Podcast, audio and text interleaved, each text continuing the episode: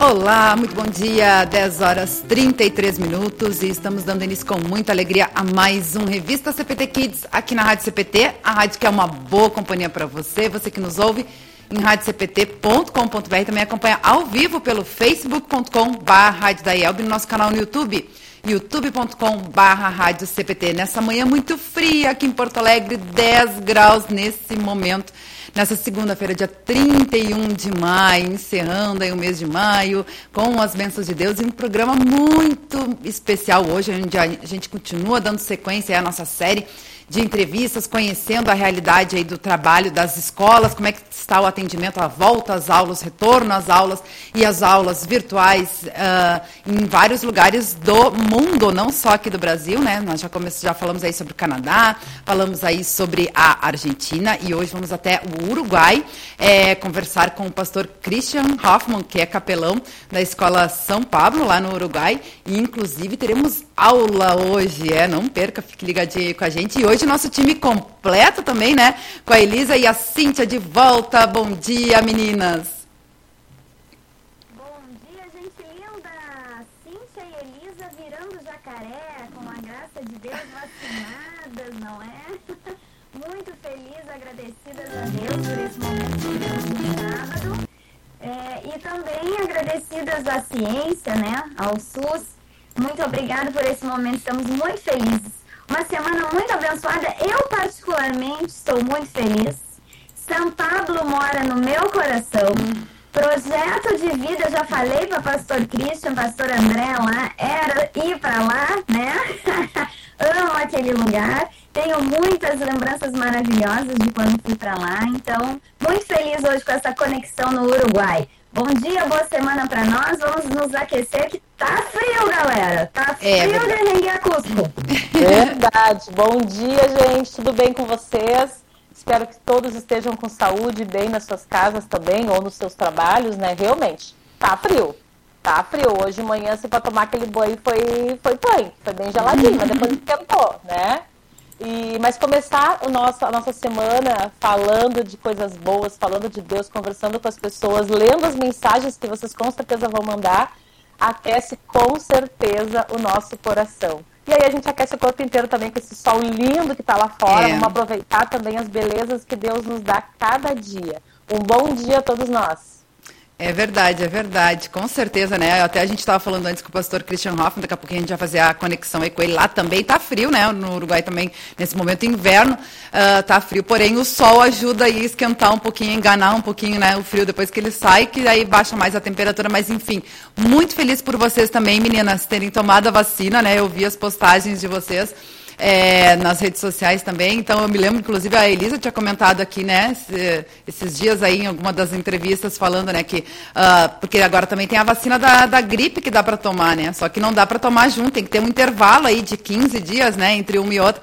E aí a Elisa ainda tinha comentado, né, que estava esperando aí, porque a qualquer momento podia tomar a vacina uh, da, da, da, do corona, né? Da, da Covid. E valeu a pena, viu? Porque eu pensava assim, de repente, de um dia para o outro vão dizer que a gente vai ser vacinado. É. Foi o que aconteceu, foi de um dia para o outro, assim, ó. Que bacana. Agora a gente tem que esperar 30 dias, né, para poder fazer a vacina da gripe, né? E essa vacina que nós tomamos, o, a segunda dose é daqui a três meses. Estão falando que é vacina gourmet aí, ó, deixaram melhor os professores, eu acho, né? Viu só? Muito bem, muito é, bem. É o mínimo, é o mínimo, né, gurias? Depois da gente ter que esperar um monte de gente, inclusive os presidiários, o professor, no mínimo, tem que receber uma chique, né, galera? Tá certo. Olha só, tem várias pessoas já participando aí com a gente, mandando seu alô, seu recado, né? Mas antes disso, vamos lembrar os nossos apoiadores culturais que ajudam a levar todos os dias a nossa programação para todos os lugares do Brasil e do mundo. A Editora Concórdia, há 97 anos, publicando a palavra que permanece. Acesse editoraconcordia.com.br e confira diversos materiais e produtos para alimento e crescimento espiritual de toda a família. A Editora Concórdia que está com várias promoções, lançamentos, novidades lá no site. Aliás, falando em novidade, a gente entrando em junho aí, né? Dia 10 de junho, dia do pastor. E a gente está preparando um especial aí também, né, meninas? Nossa revista CPT Kids, vamos dar spoiler aí, pessoal, ficar ligadinho na nossa programação. Mas lá no site da Editora Concórdia também tem um kit muito especial para você presentear o seu pastor. Esse kit aí contém o livro O Jovem na Igreja, o adesivo do peixe, né? O símbolo cristão, chaveiro da rosa de Lutero estilizado, um CD com hinos luteranos e a máscara com a logo da IELB, que também você pode estar ajudando aí a proteger o seu pastor com muito carinho, né? Muita atenção. Esse kit por apenas 55 reais, você confere lá na loja virtual editoraconcordia.com.br. Também contamos com o apoio cultural da Hora Luterana, trazendo Cristo às nações e as nações à igreja. A Hora Luterana que também tem vários produtos, livretes, né, e projetos bem legais que você acessa lá uh, em horaluterana.org.br. E também a gente convida a nossa audiência a continuar acompanhando a nossa programação ao vivo da Rádio CPT. Toda segunda-feira, às duas horas da tarde, nós temos o programa Homens de Fé, da, apresentado aí pela 3LB, né, da Liga de Leigos Luteranos do Brasil, em parceria também com a Hora Luterana e a GELB, a Juventude Evangélica Luterana do Brasil. Não perca, então, duas horas da tarde no horário de Brasília. E vamos lá, então, né, fazer a saudação para o nosso convidado de hoje, pastor Christian, Christian Hoffman, diretamente do Uruguai de Montevidéu. Bom dia, pastor. Bom dia. Obrigada por aceitar estar com a gente, né? E nessa, a gente inovando aqui também, daqui a pouquinho vamos ter aula virtual também aqui na nossa programação, né? Então a gente agradece muito aí a sua participação aqui com a gente, compartilhar um pouquinho, né, de como que está acontecendo aí as aulas também no Uruguai, a pandemia, enfim, porque é como a gente sempre fala, né? É o mundo inteiro que está vivendo isso e a gente fica muito feliz de poder estar compartilhando aí com a nossa audiência. Vou deixar as meninas também fazer a saudação aí com o pastor. Bom dia, pastor Christian. Um abraço para ti, para aquela, aquela família linda. Quando eu estive aí, as gurias eram pequenas e agora uhum. são lindas mulheres. Parabéns pela família. Quero saber como é que tá o nosso castelo, pastor. Sabe que eu tenho um carinho por aquele lugar, né? é, não, depois, depois comentamos um pouquinho aí sobre o castelo e como é que nós estamos vivendo esse momento aí com a pandemia e, e as construções. Um bom dia, pastor. Seja muito bem-vindo aqui conosco. Também já estive no Uruguai, viu? Não sei uhum. se foi no uhum. mesmo momento que a Cíntia já teve em outra situação. Nós fomos numa excursão. Ó, povo, povo louco, concha louca, né? MK, que eu digo, né? ML, muito louco, porque nós fomos numa excursão na, na, na instalação do pastor André, né? André. E eu digo coisa louca porque eu tinha. A Mariana tinha sete meses, oito meses, eu acho. A gente foi sem dormir, fomos viajando à noite, voltamos viajando à noite, foi uma loucura. Mas valeu muito a pena e eu me lembro muito bem do castelo, viu? Andei à noite dentro daquele castelo. Uhum. Foi sim. Que bacana. Eu também, na verdade, conheço né, a escola lá no, no, no Uruguai, em Montevideo, porque eu tive a oportunidade de ir lá também, a igreja, né? Então, é a gente podendo aí nessas andanças conhecer e, e, e é bem legal. E eu tô, tô, tava lembrando, né? A gente comentou antes de entrar no área com o pastor Christian Hoffman, que a, acho que a última vez que ele teve aqui conosco na programação da Rádio CPT foi quando a gente tinha o programa Quarentena CPT, né, pastor, à noite. E você teve também a oportunidade de compartilhar um pouco da situação, né? Como estava o ano passado, quando teve início a, a pandemia, né? É, a, a situação é, é, geral, assim. É, o Uruguai tem uma, uma vantagem que, como é um país pequeno, é tudo mais fácil de, de organizar. Né? Nós temos, já desde o começo, é um país também muito desenvolvido na parte tecnológica, então, desde o começo já tinha um aplicativo no celular que te avisava se tu estava perto de algum outro é, é, Covid positivo também. Então, é, as informações vêm todos os dias, a agenda da vacina. Aí a vantagem aqui do Uruguai é que os professores foram um dos primeiros grupos a ser vacinados, tá? justamente por causa da presencialidade na, na, na, na, educação, que é considerado uma, uma prioridade também. Então, aí nesse sentido aqui estamos assim, só que de setembro do ano passado para agora nós estamos levando um susto bem, bem complicado. Tá? É, é um dos países com, em proporção com maior número de, de falecidos. É, agora no mês de maio nós estávamos como em primeiro lugar. Tá? São só 3 milhões de pessoas e estava falecendo uma média de 60 pessoas por dia. Então isso gerou um problema bastante, bastante complicado. Hum, muito bem. E assim como aqui também, em vários lugares, né, pastor, está é, tá acontecendo de que uh, pessoas com me menor idade agora também estão sendo afetadas com a doença, né? É, é aqui tem, tem baixado a, a taxa de, de, idade na, na UTI, que eles chamam CTI, uhum. é, e essa antes era uma idade mais avançada e agora está baixando para 50 e poucos anos a, a idade média, assim. É, claro, tem que considerar também que o Uruguai é um país com muita pessoa idosa. Então, a, atingiu principalmente essa geração, e, e é, é, o que a gente escuta de notícias, mas também outras pessoas mais novas também tá, tá chegando aí. A vacina aí, ontem, já chegamos a um milhão de vacinados com a segunda dose, então significa 30% da população, ou 28% melhor, é, já, já está sendo com a, com a segunda dose. Mas mesmo assim, Tivemos vários funcionários aqui que já tinham tomado as duas doses da vacina, esperado 15 dias, e igual pegaram e pegaram forte ainda, né? Então, não foram para o hospital, mas também ficou uma situação bem, bem complicada. É São as realidades que acontecem, né? Que a gente vai vendo conforme vai progredindo essas vacinas, né? Então, para mim, isso é uma novidade. Depois da segunda dose e ainda ter um, sintomas fortes da Covid, porque a gente sabe, né, que a gente pega igual, né? Uhum. Só os efeitos, daqui a pouco fica sintomático, mas saber que, que tem casos de pessoas que estiveram mais grave, mesmo que não internados, né, a gente já é algo para a gente ficar também atento e é o que já tem falado, as pessoas têm falado por aí, que a gente tem que continuar se cuidando, porque a gente é transmissor igual, mesmo que a gente já esteja vacinado ou já tivemos Covid, podemos ter novamente, somos eh, transmissores, né? É aqui mesmo, uh, os professores nossos, aí, semana passada, por exemplo, tivemos o caso de um aluno uh, de, de, dois anos de idade, uh, sem sintomas, mas que transmitiu para a sua professora. Então, todo o grupo depois entrou em quarentena, de volta, já, já tinha voltado à classe presencial, e uma das, das professoras também eh, deu, deu positivo, né? É, é complicado porque o positivo agora é negativo, né? Então, nós estamos é, se fala positivo e positivo, mas na verdade são notícias complicadas, especialmente no âmbito assim das famílias que têm que ficar em casa. A escola, de certa maneira, alivia a família na sua carga também de organizar os tempos, né? Porque é, se eles ficam em casa, especialmente os menores, os pais têm que estar trabalhando junto com eles, cuidando não só na parte de recreação, mas também na, nas aulas virtuais. Então, é uma carga muito complicada para as famílias. Né? Uma realidade que a gente tem visto também é, assim, falando uh, no âmbito escolar, voltando às aulas presenciais, a gente tem muitas famílias aí assistindo uh, que estão, que seus filhos estão indo para a escola, né?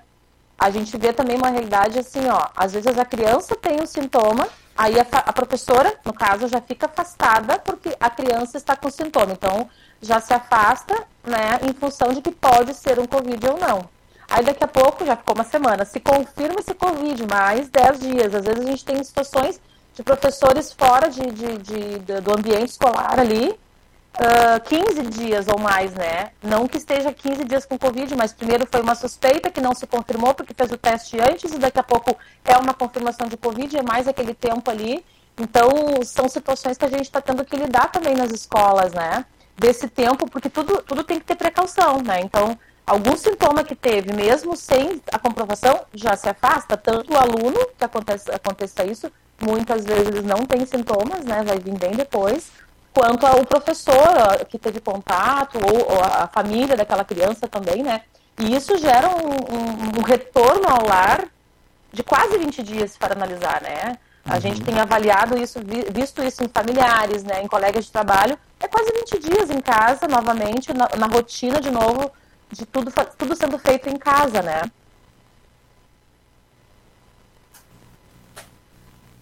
É verdade, inclusive, né, o pastor comentou aí também sobre um aluno ter, ter pego, daí, né, teve que, que voltar à situação uh, do resguardo das, das aulas. Me lembrei quando a gente entrevistou a Silvana, também teve uma situação assim, né, tinha recém retornado às aulas presenciais, e aí na, na aula da, da filha dela, né, tinha uma, uma criança que estava com sintomas e tudo, estava com, com, a, com a doença, com a Covid, e aí teve que, que voltar. Então a gente está vendo assim, ó, uh, isso é, é, bacana, né? A gente está vendo que tá, é, realmente está acontecendo no mundo inteiro, né? As, as, as similaridades são, são uh, iguais, assim, né? Do, do, que acontece aqui no Brasil, na Argentina, no Uruguai, no Canadá. Está todo mundo passando por essa situação.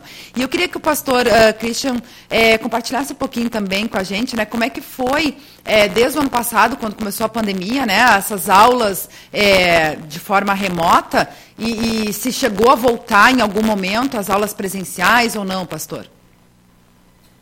É, nós tivemos desde o dia 13 de março do ano passado, uh, quando começou a pandemia por aqui, se suspenderam todas as aulas e nós levamos mais ou menos uma semana para começar a entrar com aulas virtuais e, e, plataforma. Aqui uma das coisas que foi muito uh, valorizadas é, foi a questão de uma plataforma que se chama Plano Ceibal. É, é uma plataforma educativa que o governo criou e, inclusive, o governo, nesse momento, entregava a cada aluno da escola pública um computador ou um tablet, e essa, esse, essa tecnologia já estava sendo montada há muito tempo atrás. E agora, quando veio a pandemia, então foi mais fácil ter esse, esse plano. nós, como colégio particular, também estamos afiliados a esse plano, e aí, então, o aluno tem uma, entra nessa plataforma e é, ele tem vários, vários cursos ou várias matérias. Então, isso tudo nos ajudou no ano passado. Aí o colégio esteve fechado por três meses, mais ou menos, fechado, fechado, fechado as portas. Nós somos a seguro-desemprego, a grande maioria da, dos, dos, uh, dos funcionários, porque também as famílias estavam num momento de surpresa e um momento econômico. É um, somos um colégio particular, com uma mensalidade alta também, e aí as famílias não podiam mais pagar também. Então, é, a partir do mês de junho do ano passado, que começamos o, o retorno à presencialidade. E aí foi toda uma, uma logística de todo o pessoal da escola de buscar salas maiores para poder ter os alunos a uma distância de dois metros um do outro. É, e começamos pelos menores, que aí é onde é que é a prioridade, os alunos da educação inicial até cinco anos, e a partir disso, é, depois começaram os, os, maiores e assim conseguimos aí. Mas tivemos que, por sorte, né, ou bênçãos de Deus, na verdade, é, nós tínhamos aulas antes lá no castelo. É, o castelo tinha salas muito pequenas. E em março do ano passado, uma semana antes da pandemia, nós conseguimos inaugurar uma, uma nova propriedade com salas muito grandes. E aí sim foi a possibilidade que deu para retomar, então, é, em determinado momento, inclusive nós levamos os alunos aqui da, da para ter aulas de tarde em caminhonetes. Os alunos vinham pra, de manhã para cá, almoçavam dentro da sua sala de aula, como é tudo integral, e depois tínhamos umas quantas caminhonetes, umas vans, que levavam todos os alunos para esse novo local. Fica umas três, quatro quadras aqui da, da parte central. E o castelo, como a Cintia tinha perguntado antes, a gente deixou isso como uma parte administrativa, mas por causa da pandemia, as obras de restauração estão num ritmo muito lento. Então, ali vai ser possivelmente a, a parte central da, da nova universidade, que estamos já com projetos para seguir adiante. Né? Universidade Luterana no Uruguai. Doutor, você é falou. Lindo. É, Gurias, é legal a gente falar, né, para os ouvintes que não conhecem lá, São Pablo, é, ela é um pouco diferente porque a São Pablo tem vários lugares, né? A São Pablo tem uma escola que é ao lado da igreja, depois na outra rua, é, outra escola, e esse castelo também que fica ao lado da casa presidencial. É muito luxo essa escola, entendeu? é, na frente do McDonald's, né? Eu lembro disso, era muito bom, a gente saía dali direto pro McDonald's. e, então, assim, eu fiquei imaginando, pastor Christian, a logística administrativa de vocês, né? Porque são vários pontos, vários lugares, porque eu vivenciei, Elisa também, lá na nossa escola, é um, é um lugar, a minha é dois também, porque são dois, dois prédios, né? Um na esquina e outro no outro, e já foi um transtorno para fazer todos os protocolos, para organizar tudo que tinha, as, as salas, enfim, tivemos que adaptar salas para números maiores de alunos, enfim. Imagina vocês aí, né, que são vários lugares, deve ter sido uma logística daquelas para vocês conseguirem organizar tudo isso. Que bom que tem boas pessoas, estamos num país, Elisa, que a educação existe em primeiro lugar. Alunos ganharam computadores, tablets e mais que isso, ganham atenção e entendimento de que a educação tem que ser em primeiro lugar. Parabéns, Uruguai. É verdade. Verdade mesmo. É, aqui, gurias, vocês podem falar com mais propriedade disso, porque atuam né, na, na área. aqui agora, quando retomou, os professores estavam, tinha a possibilidade, né, dos alunos, dos pais escolherem se a criança ia para a aula presencial ou ia continuar EAD. E aí a gente sabe que os professores estão, né, dando, estavam dando a aula presencial e também uh, gravando ao mesmo tempo, né? Eu queria saber com o pastor uh, Christian Hoffman como é que aconteceu no Uruguai, porque você falou que em junho do ano passado retomaram as aulas presenciais, né?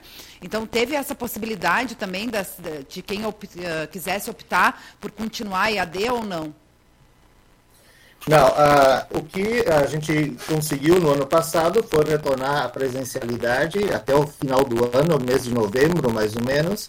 É, e aí tivemos um, um, uma quantidade de contágios dentro do colégio, até fomos notícia na, na televisão, até, é, infelizmente, para é, numa situação aí que o final do ano foi, então, muito estressante, tivemos que voltar à virtualidade.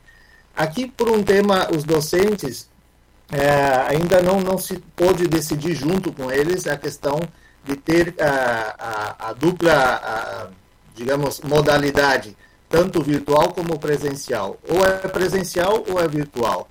É, estamos estudando essas possibilidades, mas por enquanto o que acontece é se o aluno entra em quarentena, ou se todo o grupo entra em quarentena, então o professor, desde o colégio, quando chega o momento de dar aula virtual, ele se, se uh, localiza na sala de aula que os alunos não estão e aí dá aula desde a sala de aula do colégio para todo esse grupo. Né? O que acontece normalmente é que quem não vem na aula, uh, nós já colocamos a atividade na plataforma, então ele vai acompanhando.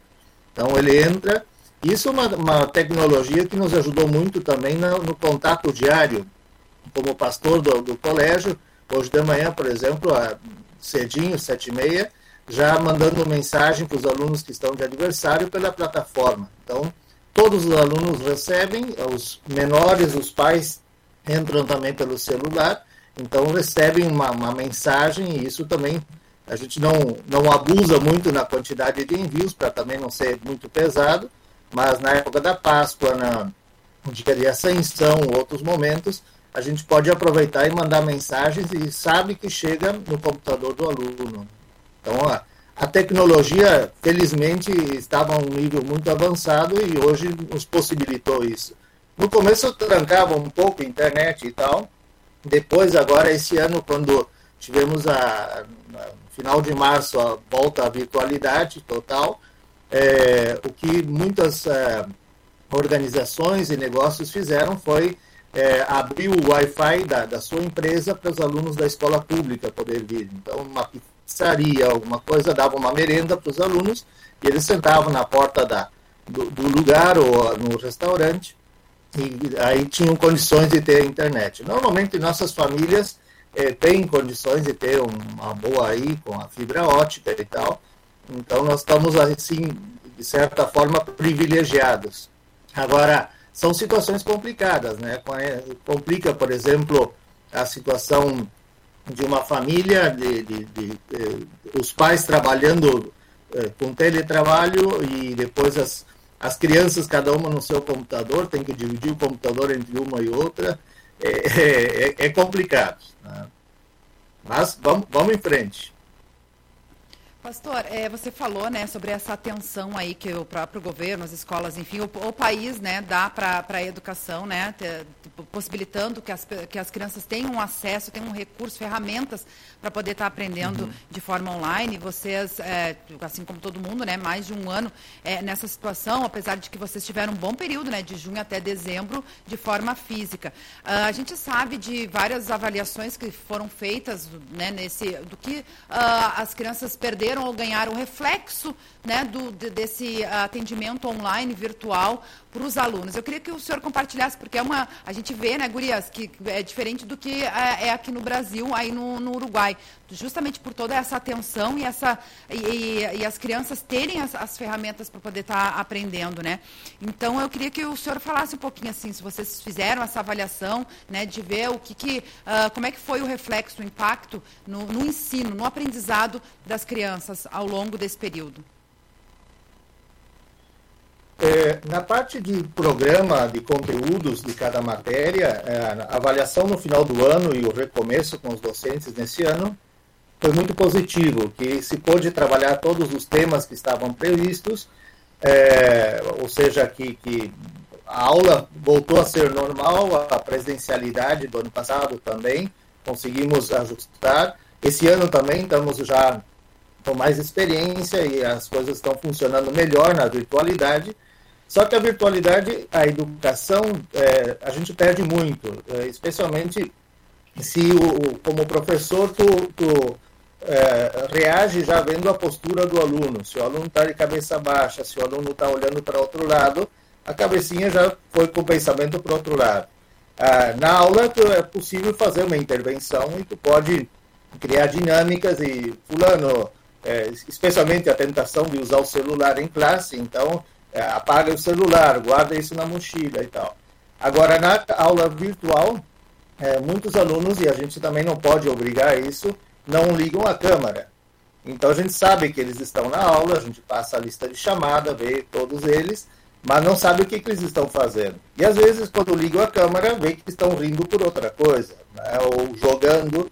Então, a virtualidade, especialmente para um adolescente, ela é muito complicada porque ele tem muita tentação na telinha. Né? Então, ele está eh, fazendo outras coisas e não está prestando atenção. A virtualidade depende, o processo de ensino-aprendizagem depende totalmente do aluno. O professor pode fazer o que quiser, uma excelente aula, só que na parte prática o aluno vai depender de, de outras coisas. Né? Então, a gente está nesse processo que, sim, o ano passado e esse ano vão ser anos que marcam o processo de aprendizagem da, das crianças e também dos universitários. Tenho uma filha que está começando na universidade, é, desde a primeira semana, bom, não chegou a conhecer a universidade ainda, tudo aula virtual, né? teve só um, um dia, um pequeno passeio, e isso é complicado porque aprendem, mas não é, não é tão fácil, não é a mesma coisa como se tivesse aí presencialmente. Né? Mas acho que ah, os docentes, esse ano, a gente está numa situação mais tranquila. Ontem de noite estava fechando os, as notas aí para entrega de boletins e vê que, assim, é, é diferente. É, você conhece bem como é que funciona isso, né? É, é diferente esse ano, o, pelo menos o grupo de alunos é, entrou com outra madurez, com, com outra, outro momento, assim. E a gente está torcendo para que comece as aulas de volta, especialmente a partir dos seis anos. As aulas voltaram agora no mês de maio para as crianças a partir de, de um ano de idade, que já temos aqui o, o, o maternal, até cinco anos. Então, agora de manhã eu estive aí na. A Cintia comentou esse outro anexo de, aí pela outra avenida, e aí as crianças chegando todo é, assim, todo aí com. É, para o seu momento de aula e vem com muita alegria. Então, significa que a presencialidade, na verdade, é fundamental para a educação. E uma das coisas que a gente escutou no ano passado, de, de, alunos, por exemplo, é que na virtualidade é, se podia aprender, mas tinham perdido o principal, que era o recreio. Ou seja, o, o momento de interagir, de, de trocar experiências, e mesmo no ano passado, com a distância social, era um tema complicado. Estavam muito juntos e a gente tinha que pedir que se afastassem também. Né?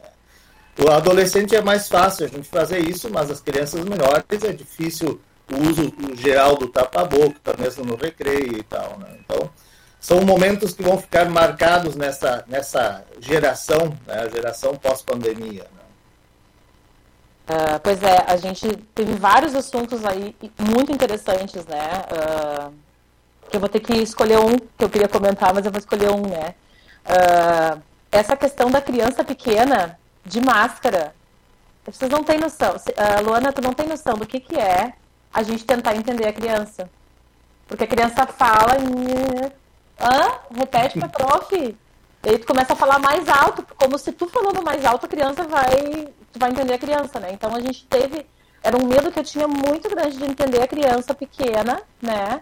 E, e aí, de, de, deles falarem, né, com a dificuldade que eles já têm muitas vezes ainda com a máscara, né? E a gente está lidando com isso. Outra questão importante que, que é uma dificuldade que nós temos, porque sim, gente, nós somos de uma geração antiga, somos, né? Então, quando fala de tecnologia, eu tenho refletido muito sobre tecnologia, sobre as mídias, sobre a, o mundo virtual, porque hum, mudou muito da minha filha que tem 14 anos para minha outra filha que tem vai fazer 9, né? E uma coisa que me incomoda profundamente, e já me incomodava no meu marido Cafu, que o pastor Christian conhece, né? Sim. É aquela, aquela coisa de estar tá fazendo, olhando uma tela, olhando outra, e vendo outra e, e te ouvindo, né?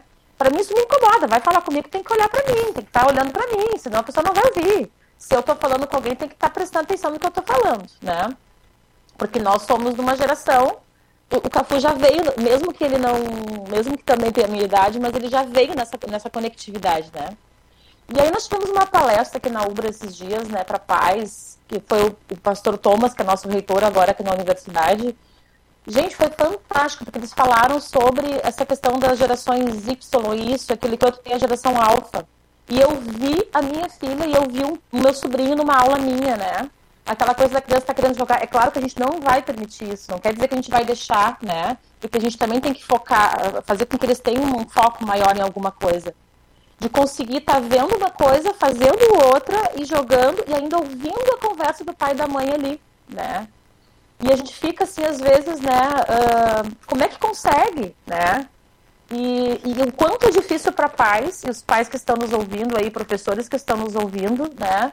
O quanto é difícil a gente saber o que, que a gente tem que exigir. Não, agora tu vai largar e tu vai fazer isso aqui, só. O que, que a gente tem que, daqui a pouco a gente tem que se readaptar e deixar, não, mas ele consegue fazer assim, consegue fazer assado.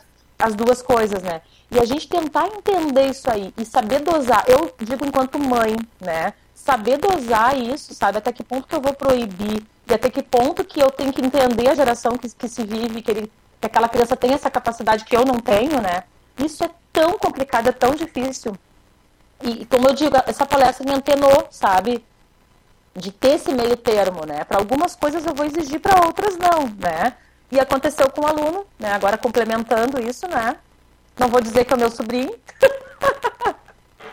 a aula online, né? Já faz mais tempo. E ele ali, escondido embaixo da, do travesseiro, escondido o tablet, jogando e olhando para a porta.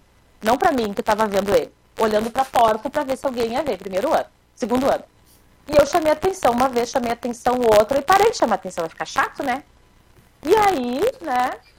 Vou pegar ele. Tava passando na segunda aula. Vou pegar ele. Fazendo lá e falando e conversando. Ei, fulano, o que, que tu acha de tal coisa? Ele ficou assim. Respondeu na lata tudo que eu estava falando, gente. E aí eu vi, claro que eu, né, orientei que não era para mexer no tablet igual, estava jogando, né, e tudo mais. Eles não têm autonomia muitas vezes de estar tá com o tablet no quarto tendo aula, que a gente quer que eles tenham. Né? Ele vai, vai jogar, claro, né? Segundo ano ele vai jogar, segunda série, oito uh, anos, sete anos, né? Mas ele sabia, ele estava conectado no que eu estava falando, né? Claro que a gente tem que focar, né? Mas eu fui fazer uma pegadinha para ele, porque eu não tinha mais como chamar atenção, e ele respondeu o que eu estava falando. Ele estava ouvindo, estava prestando atenção, mesmo que estava jogando, né? Isso faz a gente refletir.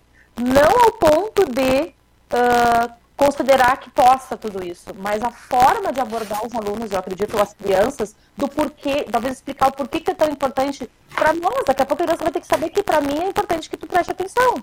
Talvez para ti não é tanto, mas para mim é. E a gente trabalha em união, a gente não trabalha solitário, né? Então, no momento que eu me coloco no lugar do outro, a criança também tem capacidade de se colocar no lugar, né? Os filhos da gente têm capacidade de se colocar no nosso lugar e saber que para mim é importante no momento que a gente vai estar em família, não estar olhando para o celular, estar olhando para a mãe, para o pai, para o irmão, né? Então, é uma questão de coletividade que eu acho que se a gente abordar pela questão da coletividade, a gente consegue atingir melhor, eu acho, essas crianças do que se a gente for para o individual, para eles só, né? Só um comentário que eu queria fazer, ou dois ou três, não sei quantos que eu fiz aí. Não, mas bem interessante, Elisa. E aí eu me lembrei também da nossa entrevista na semana passada com o pastor Guilhermo, né? É, lá, lá na Argentina, e me chamou a atenção quando ele falou que a gente vai ver assim o impacto da, da, da pandemia, nos, o reflexo disso nos alunos daqui três, quatro anos, né? E isso é bem importante mesmo, né? Você falou aí das gerações, né? Uh, y, Z, Alpha, Millennium, né? Enfim, e o pastor ainda comentou também da, dessa geração pós-pandemia. Então isso é importante, porque vai, vai né? a, a cada período de, de, tempo vai se mudando aí as gerações e esse período é cada vez mais curto, né? E certamente vai ter um reflexo aí em que a gente vai ter uma nova geração aí pós-pandemia, né? Deus nos ajude. é, eu estava ouvindo a Elisa, né? Elisa, no nosso tempo, né? A gente já se achava, acho que o pastor Christian também, a gente já se achava que a gente conseguia estudar ouvindo música a gente achava que era as gurias, né? Bah, ouve música estuda, consegue. Hoje eles estão com telefone, com tablet, joguinho e ainda respondem a gente que eles conseguem. E eu vou trazer uma realidade, porque aqui, pastor Cristiano, a gente está no híbrido. Então a gente tem alguma metade da turma no presencial com a gente, a outra metade no online, mas na mesma hora, né? No mesmo momento pastor, eu passo uns bocados. Eu, tô, eu agora estou entendendo completamente minha voz, assim, porque eu não ouço às vezes o que eles falam no computador. Porque se eles estão falando no presencial e falam junto no computador, eu não ouço. E aí me vem eles assim, prof, tu não ouviu que fulano te perguntou tal coisa? Eu disse, gente, eu não ouvi. Ah, mas eu ouvi, mas como é que tu ouviu? Tu tava lá atrás. Ah, mas eu consigo, prof. Tu tem que prestar atenção. Estamos tomando mix também dos alunos. Mas é, é, é, desafiador, viu? É desafiador. Eu acho que também teremos é, essa geração pós-pandemia dos docentes também, porque nós tivemos que nos reinventar muito. E eu parabenizo muito os meus colegas da educação, de todos, né, de todas as áreas, de todos os níveis. Porque sim, nós precisa, é, é, tivemos que, que aprender a, re, a, reaprender várias coisas, e principalmente que nem a Elisa já falou muito, e eu, né, a gente tinha essa realidade de um sistema híbrido, por exemplo, né, de salas de aula invertida e tantas outras coisas, porque a gente estuda muito tempo isso, né, o professor não é aquele que foi lá, se formou e deu, não, a gente se qualifica muito para o melhor dos nossos alunos. E, e era uma realidade, só que era uma realidade que não era de agora, né? Porque ela precisava ser mais bem preparada. Eu acho que esse é o desafio, a gente teve que fazer tudo muito rápido. E que bom que a gente tem aí como Uruguai, que, que conseguiu fazer isso para todos os públicos. Porque o nosso coração aqui, pastor Christian, ele fica muito é, do, dolorido em saber que as nossas escolas, graças a Deus, são abençoadas, né? Famílias parceiras que continuaram aí conosco, mesmo no sistema online, continuamos com a nossa aprendizado. Mas quantas escolas, infelizmente, aqui né, é, no Brasil não estão conseguindo, não conseguiram continuar esse aprendizado. É, é bastante assim difícil para a gente, né? Mas é uma realidade do nosso país. Infelizmente, nós gostaríamos de trabalhar todos juntos, unidos, que não houvesse essa separação entre público e particular, porque não deveria existir, né? Nós deveríamos trabalhar juntos. Mas, infelizmente, o nosso país é muito grande, né? Muito grande e, infelizmente, por conta disso, hoje nós temos cada vez maior um rombo enorme entre o o particular e o público, né? E é por isso que eu brinquei ali com o Uruguai, porque eu acho, eu fico muito feliz com esses países que conseguem é, trazer, igualar isso, né? Uma rede particular e uma rede pública, mas que conseguem fazer uma educação de qualidade, porque infelizmente isso aqui no Brasil não está acontecendo e a gente fica muito entristecido enquanto educador. Porque eu sei de colegas meus é, educadores da rede é, pública que gostaria de fazer muito mais, mas que ficam de mãos atadas às vezes, né? Então, a importância dessa da educação sempre estar em primeiro lugar, né? Já dizia Martinho Lutero, não é? Já dizia nosso mestre Martinho Lutero. Exatamente. Há quantos anos atrás, né? Isso é uma reflexão que a gente sempre faz com os alunos em outubro, né? chegando lá na época da, de tudo que veio junto com o Lutero, né, e a educação, sempre priorizando a educação. Falando, acho que nós já falamos isso em outro, em outro programa, eu acredito, né, que nós já temos falado, mas é importante ressaltar que essa questão das tecnologias, essa questão do ensino híbrido e essa questão de agendas virtuais, a gente já vem falando disso há uns quatro anos, no mínimo. né, em nossas formações que nós temos todos os anos, em vários momentos do ano, que as nossas instituições nos oportunizam, né? Tanto eu na minha instituição quanto a Cintia na escola dela, né? Que também era comigo antes na escola. Então a gente já tinha, e quantas, eu já falei isso, eu vou falar de novo, quantos momentos nós estávamos lá em fevereiro, nós na UBRA lá, todos os professores, e, e assim, pelo menos uns, uns quatro anos para cá, e se falava sobre como fazer um jogo na internet, como preparar uma aula, não sei o quê, como fazer vídeos e tal coisa. E ó, não era para mim, digamos assim. Tô falando, não tô dizendo que eu pensei assim, mas assim, não era para mim. Não, trabalho com criança pequena, isso jamais vai acontecer, né? Eu é lá, é abraço, é, é folhinha, é coisinha assim, não, jamais vai acontecer. E, desculpa. E no, no, num dia antes, no sábado, dia 14 de março, 16 nós entramos em paralisação aqui, né? Paralisação parece greve, né? Entramos em quarentena. Em ano N, praticamente, né? Mas no dia 14 nós tivemos uma reunião das nossas formações, inclusive foi lá no Cristo, e o assunto era como que você imagina a escola daqui a 30 anos, se não me engano, era. E aí era grupos, né? Ah, Wi-Fi, não sei o quê. E não, o meu grupo era mais de educação infantil, a gente, a gente falou que a gente acreditava que ia ter o brincar, que a internet ia prevalecer, mas que a gente ainda. O, o, brincar ainda continuaria. Como que ia ser o resto, a gente não sabia. Mas que o brincar ainda estaria presente, não importa a forma que fosse, né? E na segunda-feira a gente se deparou com tudo isso. Tudo que a gente falou que ia ser dali a 30 anos, que nós não imaginávamos no sábado. Tanto que a gente fez reunião presencial ainda, né? Tudo isso veio à tona ali em dois, três dias, né? E aí a questão do brincar. Nós entramos em pandemia, nós começamos a ter aula online e as crianças pedem, eu fico com dois corações quando acaba nossas aulas, né? E aí nós temos ali sete, oito alunos, que eu estou substituindo uma professora, né? Então, fico alguns alunos na aula online. Prof, deixa a, a, sala aberta. Deixa a sala aberta. E a gente fica naquela coisa assim, não, tem que sair do computador, gente. Eu não aguento mais estar. Eu tô, des... eu aqui no computador e essa criança quer ficar. Digo, ah, vou, vou ver, vou pensar, vocês têm que descansar. Ai, prof, a gente quer brincar.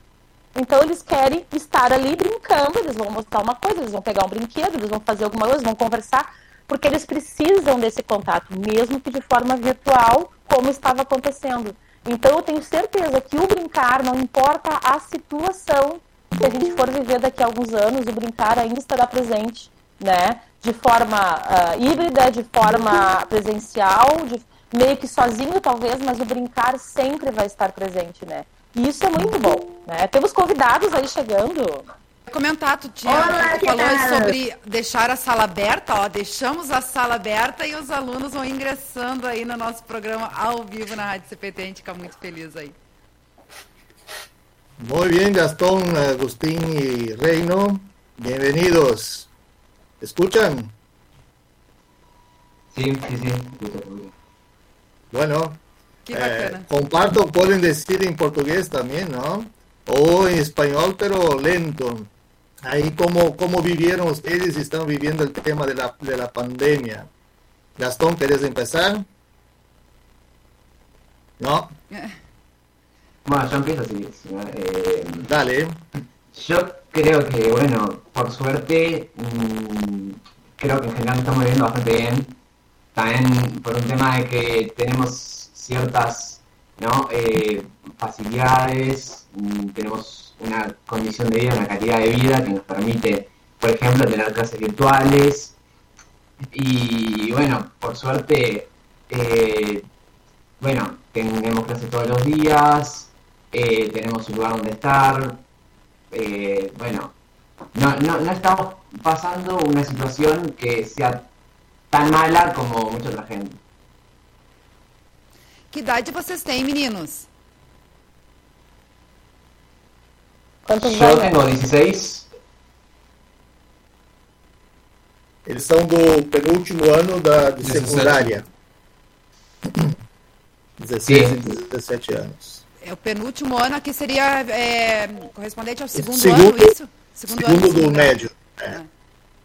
Que bacana, que bacana. É, para quem não. A, a, gente não explicou, inclusive, né? O pastor Christian Hoffman estaria em aula a partir das 11 horas. É por isso que a gente resolveu fazer essa experiência aqui. E como a gente está falando de aulas na pandemia, é trazer esses alunos aí do, do pastor, né, que, que estaria em aula a partir das 11 horas, para o nosso programa, para que as pessoas pudessem conhecer, né? Ver um pouquinho mais de perto aí essa realidade. Então, é, é bem bacana aí, né? Vocês estarem aí com a gente, compartilhando aí um pouquinho dessa experiência, né? Apesar de que os mais. Uh, é, o pessoal que está mais avançado aí já está mais experiente com as tecnologias, já está mais acostumado né, com as tecnologias também, né? Juan, ¿querés hablar algo, Juan?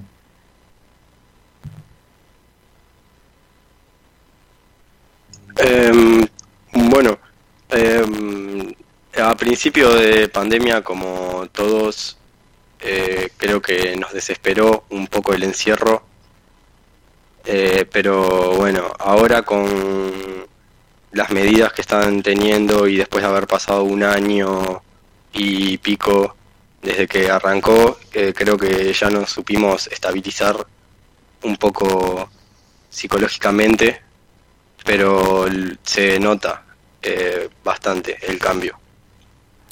Además, otra cosa que hay que mencionar é que passado um ano, ou seja, no primeiro ano, no 2020, se notava incertidumbre de parte dos professores, porque, claro, eles não estavam preparados para dar clase virtualmente.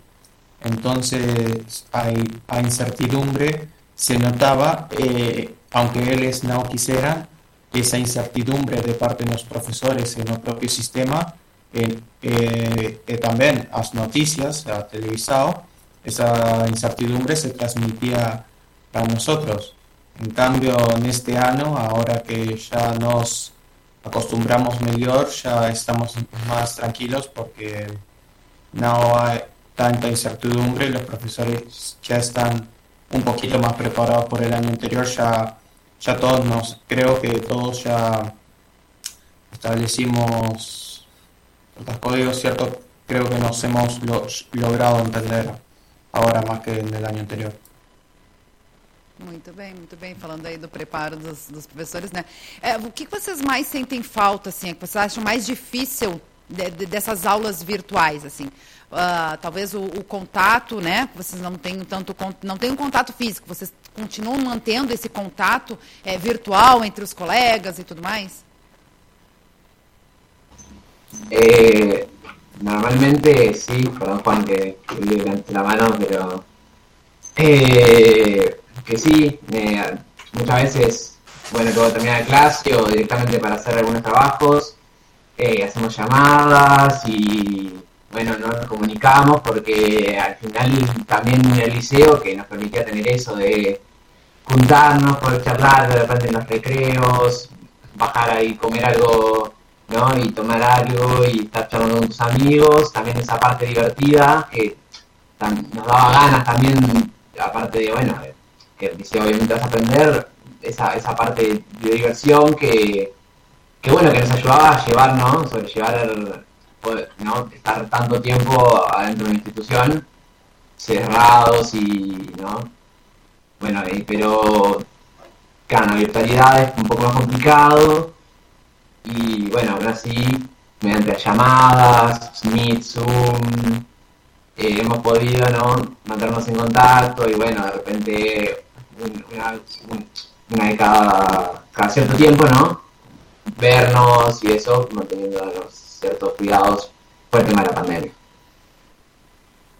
Que momento da idade para manter o distanciamento e não ter contato físico. Porque, ou idadezinha, 16 e 17 anos, tudo que a gente quer é ter contato físico, né? Uhum. e não estão podendo, ou estão, não sei, né? Eu quero saber dos meninos se eles também usam o Discord, o WhatsApp, nas horas das avaliações aí, pastor. É muito divertido, viu? Aqui nós, nós utilizamos principalmente a plataforma CREA, né, que é a plataforma oficial, e também outras eh, ferramentas, então, correios eletrônicos e atividades e tal.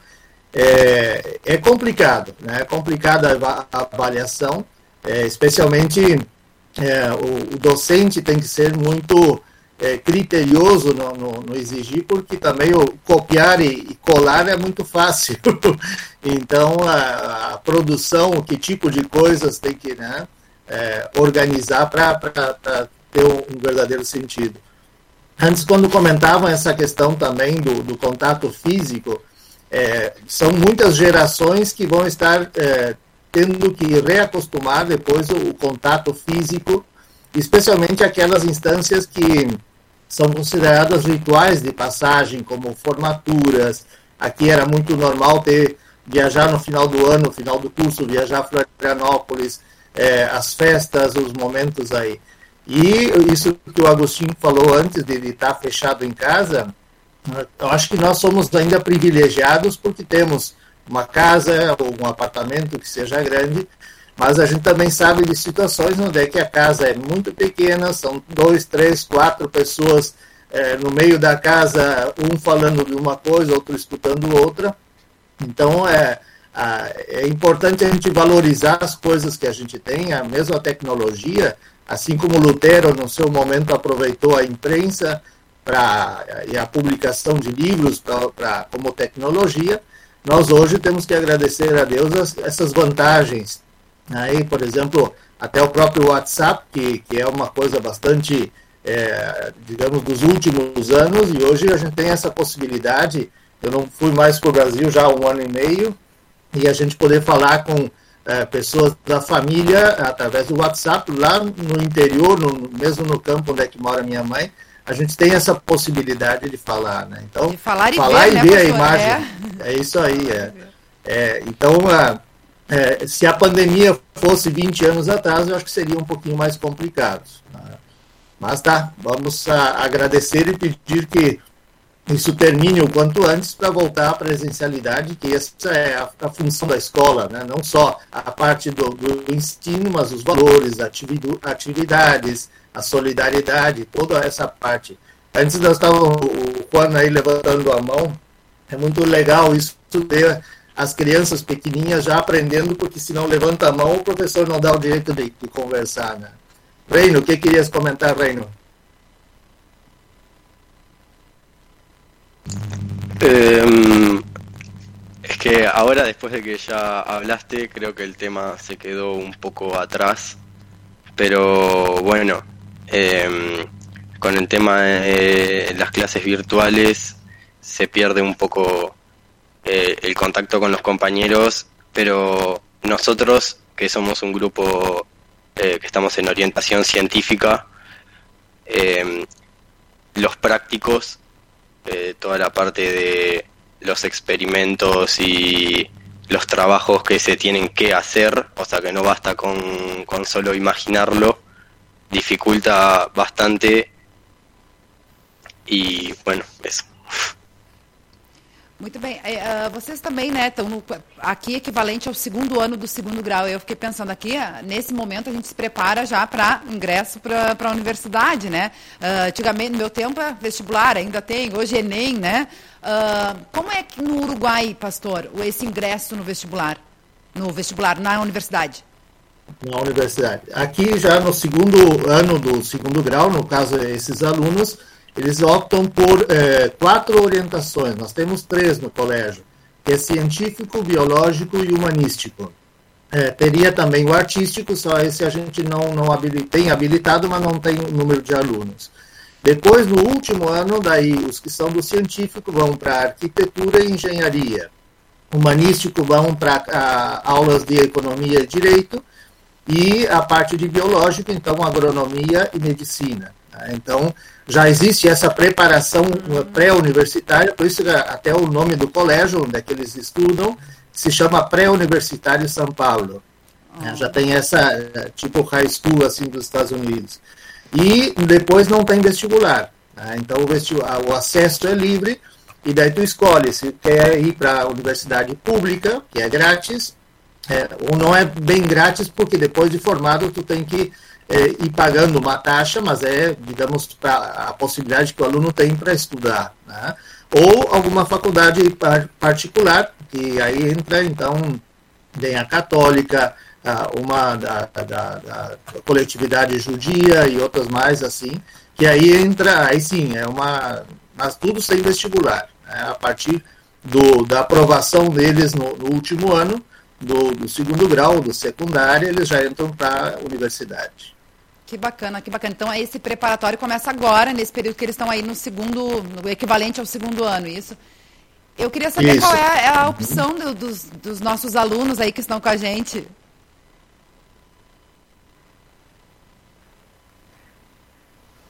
Eh, se puede repetir la pregunta porque no me cansa escuchar. Eles são, esse, esse grupo são alunos do científico e o Juan antes estava comentando a questão dos trabalhos. Então, eles teriam que ter práticas de laboratório, robótica e outras coisas, que no momento ah, os, os robôs da escola estão tudo guardadinho dentro das gavetas aí, porque não podemos ter essa atividade prática. Né? Estamos na expectativa de que nesse mês de junho vamos a, a recomeçar as aulas presenciais, é, só que o número de casos ainda está muito alto e o número de falecimentos também. Então, temos que esperar que o governo. Só que é uma pressão também muito grande na escola pública, ou seja, por mais que a escola pública tenha esse, essa vantagem, nem todos os docentes foram vacinados, alguns que não quiseram ser vacinados, e também um outro problema sério é a deserção escolar na, na parte pública. É, né, no, no, sentido nosso privado, a gente conseguiu manter o mesmo número de alunos e até melhorou em algumas partes, porque muitas famílias é, buscaram alternativas onde é que o colégio possa oferecer uma melhor situação que em outros lugares que estavam. Né? Então, nós estamos nesse momento hoje bom da escola, pelo trabalho, pelos docentes, estamos já desejando férias daqui uns dias, por mais que é, parece que não deveria ter férias, porque estão aí, mas é, tanto alunos quanto docentes têm trabalhado muito, então merecem um pouquinho de férias agora em julho para descansar e apagar o computador um pouco também. Né? Com certeza, com certeza. Que bacana. Olha só, o pastor falou aí sobre a questão da, da robótica, né? dos trabalhos práticos também, ó. Tem recado aqui, aliás, tem vários recados aqui na nossa interatividade no Face, no YouTube. O Luiz Felipe Machado, Palmito, né? Trabalha aqui com a gente na Palmito. É, ele coloca aqui a saudade de toda a galera do Colégio São Pablo, quando estivemos juntos no Uruguai e nas Olimpíadas Luteranas na Ubra. Abração, pastor Christian. É o comentário do Palmito. Obrigada aí. Também tem aqui a Natália Martin Gomes, também manda abraço para o pastor Christian, tá ligadinha aqui na programação. Ela que é de Tramandaí, aqui no Litoral Gaúcho. Francisco Weber também está sempre ligadinha. Mali Grube. É, também a Michelle Kenning. Bom dia, gelado, escreve ela, tá ligadinha aí com a gente. Mamãe, Eronice Lemer também. Um grande abraço a todos.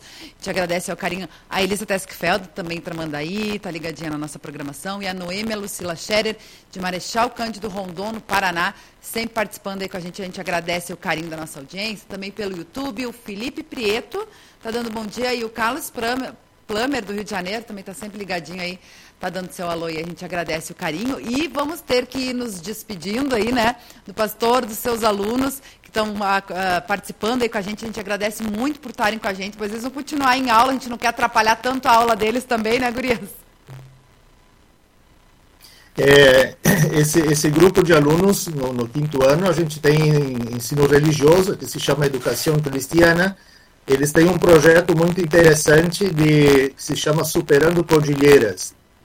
Nós trabalhamos durante o ano aquele acidente dos uruguaios na Cordilheira dos Andes, e depois, no final do ano, trazemos um dos sobreviventes para dar uma, uma, palestra. Então, Olha. eles estão nesse processo hoje de vão ter que apresentar um trabalho agora na aula aí sobre o que investigaram, o livro que leram, e depois a gente é, até mesmo quer fazer uma viagem, não sei quando, quando abrem as fronteiras, e até esse lugar que caiu o avião.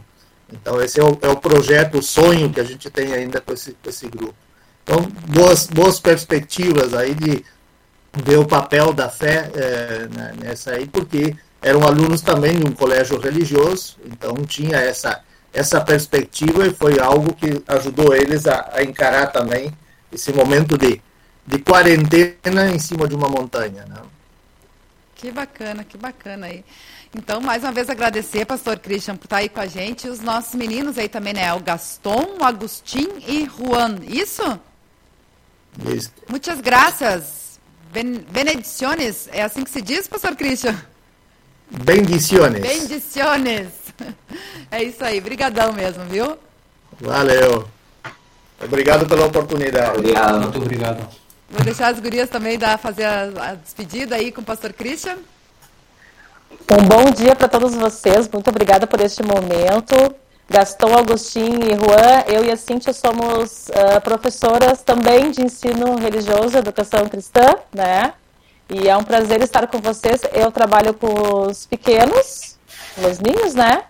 Cíntia com os maiores, não me atrevo a falar espanhol, porque não hablo espanhol. Mal porcamente entendo. Bom dia e obrigada pela participação de vocês. Agradecer muito, obrigada, pastor Christian. Sempre um privilégio conversar contigo. Muito obrigada. Um beijo para todos aí, para a família. Meninos, é, sim, eu dou aula para o ensino médio aqui no Brasil, né? Como é em vocês, e confesso que eu gosto muito porque é, uma, é, uma, é, um, é um povo feliz, é um povo alegre, que gosta de bastante bagunça na aula, e eu particularmente gosto disso, não gosto de dar aula para múmia, gosto de dar aula para gente que fala, que se diverte. Então, muito obrigada, desejo um abençoado ano letivo aí para vocês, que vocês se realizem enquanto pessoa e profissionais, que Deus esteja com vocês e a família de vocês, tá bom? Pastor Christian, obrigada, beijo. Valeu. Que legal. Boa semana para vocês. Que legal. A nossa querida audiência também, a gente agradece muito o carinho. Aliás, gurias, e olha só que legal a gente ter esses meninos aí, né?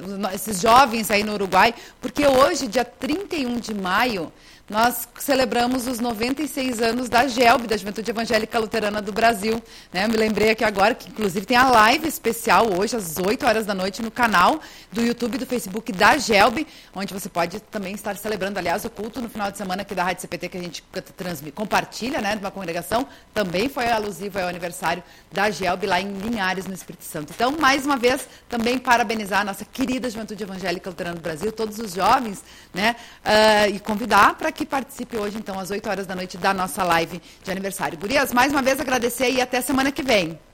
O spoiler da semana que vem, gente, vai estar tá muito fofo o programa semana que vem. Tivemos convidados aí que aceitaram, um me confirmou hoje de manhã, um convidado aí me confirmou hoje de manhã, e ó, vai estar tá espetacular. Novidades vem por aí. Não perca, então, segunda que vem, às 10h30. Abençoada semana para vocês também. E amanhã temos mais Revista CPT às 10h30 da manhã, comigo, com o pastor Evandro Bintin. Vamos dar um tchau coletivo aí, pessoal.